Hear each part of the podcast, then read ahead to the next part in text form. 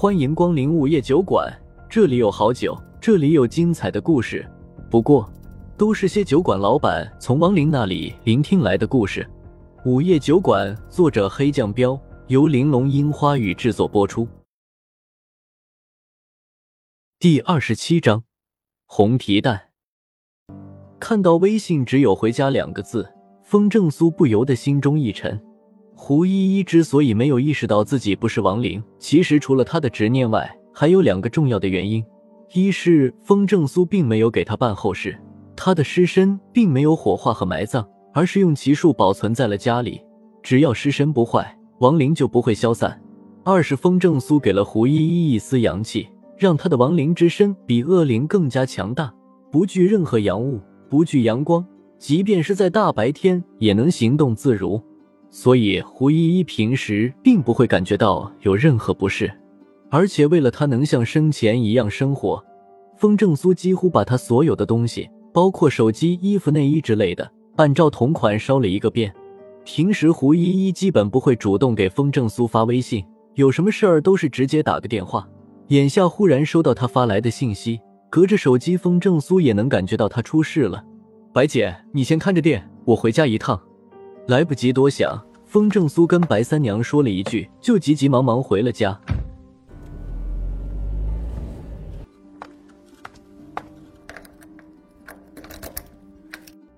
老公，结果回到家一看，发现胡依依这会儿就坐在客厅里的沙发上，满脸的失落，眼睛都红了，像是受了天大的委屈一样。看到风正苏回来，轻轻喊了一声。看到他这副伤心委屈的模样。风正苏赶紧心疼的把他揽进怀里，问：“怎么了？遇到什么事了吗？”我是不是很没用啊？胡依依抬起头，抹了下眼角，问。风正苏正色道：“谁说的？我老婆最棒，你可是女博士。可是我研究的项目一直完不成，甚至连一点进展都没有。以前那些手下就跟看不到我似的，理都不理我。”胡依依难过的道。风正苏大汗。生前的项目，王林当然没法完成了。他虽然在继续工作，但做的事情都是假象，当然不会有进展。你那些同事本来就看不到你，自然不会理你了。风正苏连忙安慰他道：“没关系，我相信你早晚会把那个项目完成的。”胡依依摇摇头：“没机会了。今天董事长开会说了，公司破产，所有的实验室项目都停止继续研发，员工全部解散。”我失业了。风正苏愣了一下，你就是因为这个才难受的。胡依依点头。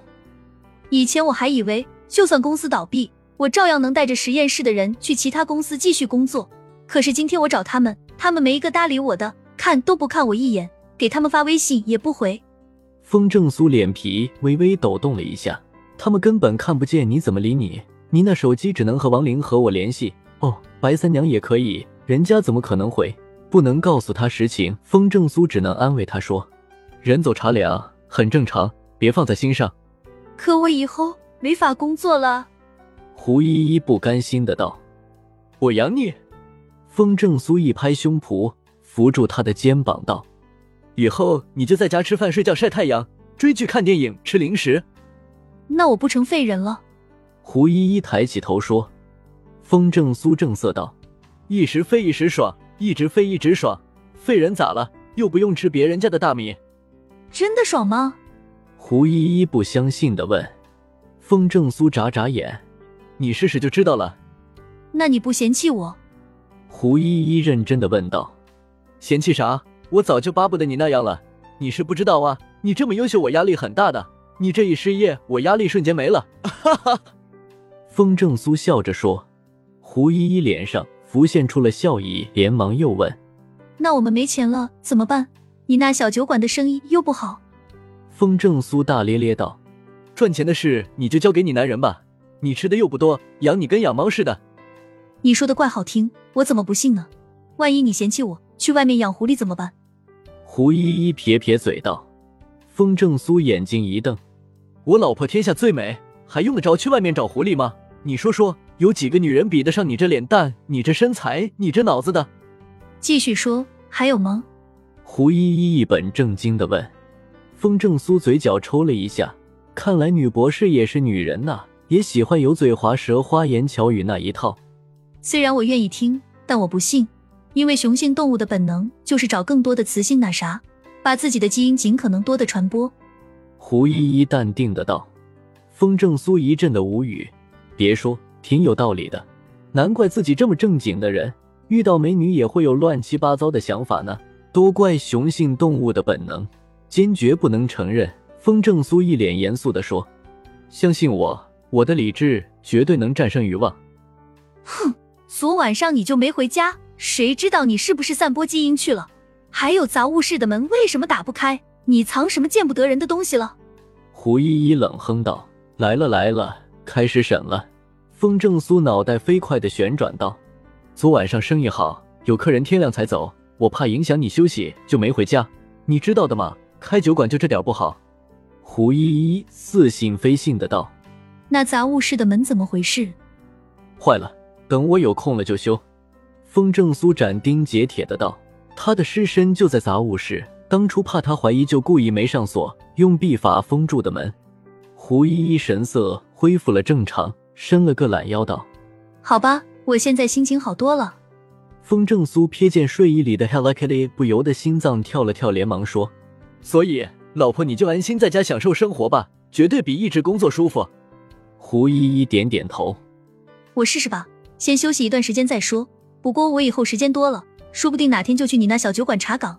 你千万要把偷养的狐狸藏好了，别被我逮住。”风正苏一脸的无语，感情他放不下狐狸的梗了，于是大大方方的道：“随便查，反正我们养狐狸，不怕老婆闻到骚味儿。”随即他又想到白三娘的事，连忙又说道：“不过有件事我得先跟你坦白一下。”“什么事？”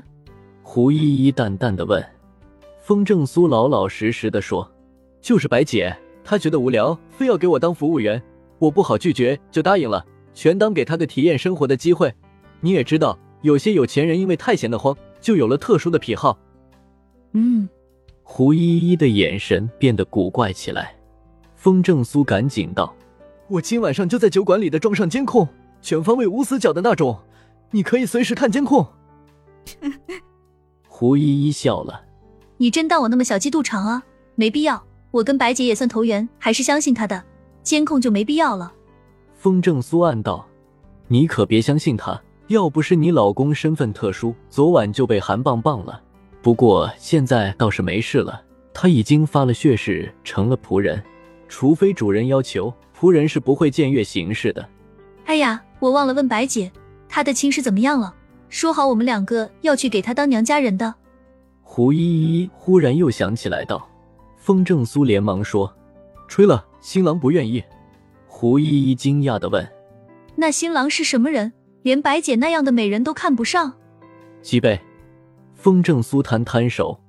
胡依依愕然了一下：“也是，不然不会看不上白姐的。”哎，这就叫落花有意随流水，奈何流水一心向机。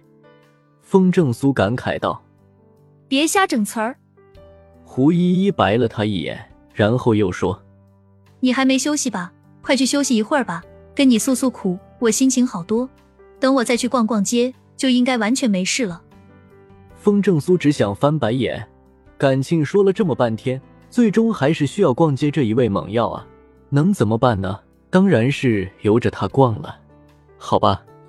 随后，胡依依就去换了身衣服，出门逛街去了。等他走后，风正苏并没有去睡，而是神色凝重的来到了杂物室门前。轻轻将手掌按在门上，暂时解除了禁制，一推门就开了。进了房间，就可以看到角落里放着一个长方形的容器，上面还盖了一层黑布。风正苏走过去，小心翼翼地揭开了黑布，一口特制的水晶棺材就出现在了眼前。胡依依的尸身就在水晶棺里。然而，当风正苏揭下黑布，看到水晶棺里的情景，不由得大吃了一惊。水晶棺里的尸身变了，原本栩栩如生、如同睡着了一样的尸身，居然被红色的丝线完全包裹住了。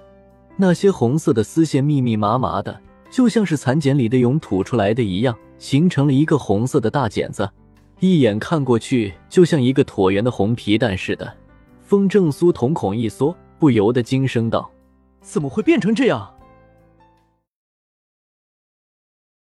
又到了酒馆打烊时间，下期的故事更精彩，欢迎再次光临本酒馆听故事。